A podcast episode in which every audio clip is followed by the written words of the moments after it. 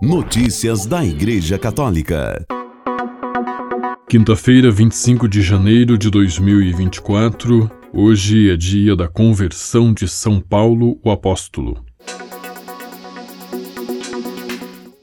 Na audiência geral desta quarta-feira, o Papa disse que a avareza é uma doença do coração. Sejamos generosos, pediu o Papa. Reportagem de Túlio Fonseca, do Vatican News. Ao dar continuidade no ciclo de catequeses sobre os vícios e as virtudes, o Papa refletiu na manhã desta quarta-feira, 24 de janeiro, sobre a avareza, ou seja, aquela forma de apego ao dinheiro que impede o homem de ser generoso. Francisco enfatizou logo no início da audiência geral que este não é um pecado que diz respeito apenas às pessoas que possuem grandes patrimônios, mas sim um vício transversal, que muitas vezes nada nada tem a ver com o saldo da conta corrente e completou: a avareza é uma doença do coração, não da carteira. O pontífice ilustrou a sua meditação com algumas análises que os padres do deserto fizeram sobre este mal. Eles evidenciaram como a avareza poderia também se apoderar dos monges, que depois de terem renunciado a enormes heranças, na solidão das suas celas se apegaram a objetos de pouco valor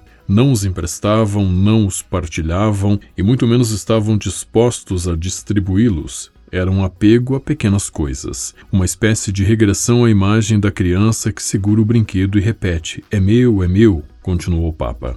Esse tipo de apego nos tira a liberdade, e aí reside uma relação doentia com a realidade, que pode levar a formas de acumulação compulsiva ou patológica.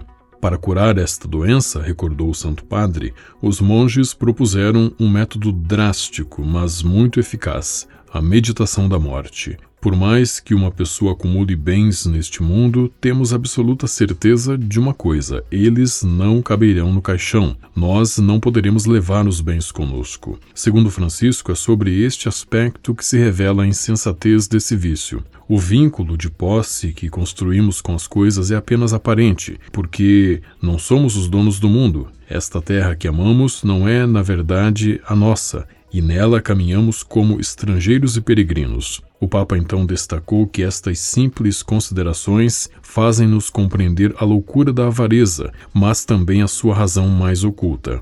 É uma tentativa de exorcizar o medo da morte, procura certezas que na realidade desmoronam no momento em que as aprendemos. Ao recordar a pregação de Jesus no Sermão da Montanha, quando o Senhor pede para não ajuntarmos tesouros na terra, mas sim tesouros no céu, o pontífice ressaltou: Podemos ser senhores dos bens que possuímos, mas muitas vezes acontece o contrário. Em última análise, são eles os nossos donos. Alguns homens ricos já não são livres, já nem têm tempo para descansar tem de olhar por cima dos ombros porque a acumulação de bens também exige os seus cuidados. Sentem-se sempre ansiosos porque um legado se constrói com muito suor, mas pode desaparecer num instante. Esquecem-se da pregação evangélica, que não afirma que a riqueza em si é um pecado, mas é certamente uma responsabilidade. Deus não é pobre, é o Senhor de tudo, continuou o pontífice. Mas como escreveu São Paulo, sendo rico se fez pobre por vós, a fim de vos enriquecer enriquecer por sua pobreza,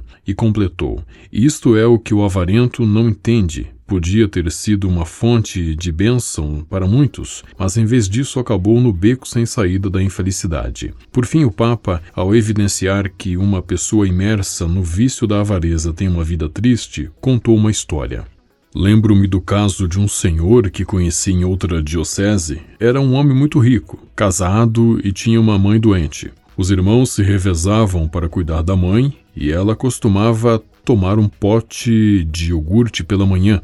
Aquele senhor lhe dava metade pela manhã e, para economizar, guardava metade do iogurte para lhe dar à tarde. Isso é avareza, isso é apego às posses. Então esse senhor morreu e os comentários das pessoas que foram ao velório eram: olhem, esse homem não tem nada com ele, deixou tudo para trás. E então, de forma um pouco irônica, diziam: não puderam nem fechar o caixão porque ele queria levar tudo com ele, e isso fazia os outros rirem. Esse é um exemplo claro da avareza. Francisco, na conclusão de sua reflexão, exortou os fiéis: No fim da vida, teremos que entregar nosso corpo e nossa alma ao Senhor, e teremos que deixar tudo. Sejamos cuidadosos e generosos, generosos com todos e generosos com aqueles que mais precisam de nós. Notícias da Igreja Católica. Ao final da catequese, na audiência geral de ontem, o Papa Francisco reiterou que a guerra é sempre uma derrota e nega a nossa própria humanidade. Durante sua saudação aos peregrinos, o Papa lembrou que no próximo sábado, 27 de janeiro, é o Dia Internacional em Memória das Vítimas do Holocausto, que a memória e a condenação daquele extermínio horrível de milhões de judeus e pessoas de outras religiões, ocorrido na primeira metade do século passado, ajudem todos a não esquecer que a lógica do ódio e da violência nunca pode ser justificada, disse o Papa. Francisco destacou que a própria guerra é uma negação da humanidade e convidou os fiéis a nunca deixarem de rezar pela paz, pelo fim dos conflitos, para que se calem as armas e pela ajuda às populações exaustas. Notícias da Igreja Católica.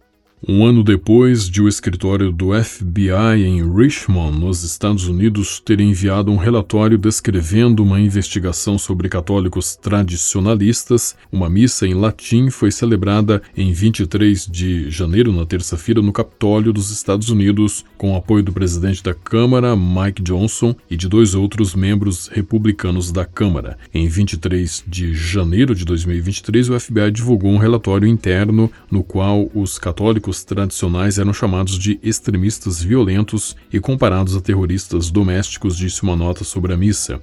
Hoje, no aniversário de um ano desse relatório, celebramos a missa tradicional em latim no Capitólio dos Estados Unidos, tão totalmente americanos quanto qualquer outra pessoa, disse a nota. Notícias da Igreja Católica. Como parte da recente peregrinação anual da Arquidiocese do México à Basílica de Guadalupe, nove jovens que cumprem pena em um centro para menores receberam uma permissão especial para visitar Nossa Senhora em seu santuário. Os jovens provenientes do Centro Especializado para Adolescentes Dr. Alfonso Queiroz Cuaron foram escolhidos com base em critérios estabelecidos pelas autoridades da unidade. O chefe da pastoral carcerária da Arquidiocese, Padre Mercedário Juan Manuel Hernández Rodrigues, disse à agência CI que a escolha dos jovens que participaram da peregrinação foi tomada considerando sua conduta e progresso no processo de reintegração. O Padre Hernández Rodrigues destacou que essa iniciativa busca ajudá-los em seu processo de reintegração social, incluindo a dimensão espiritual. Notícias da Igreja Católica.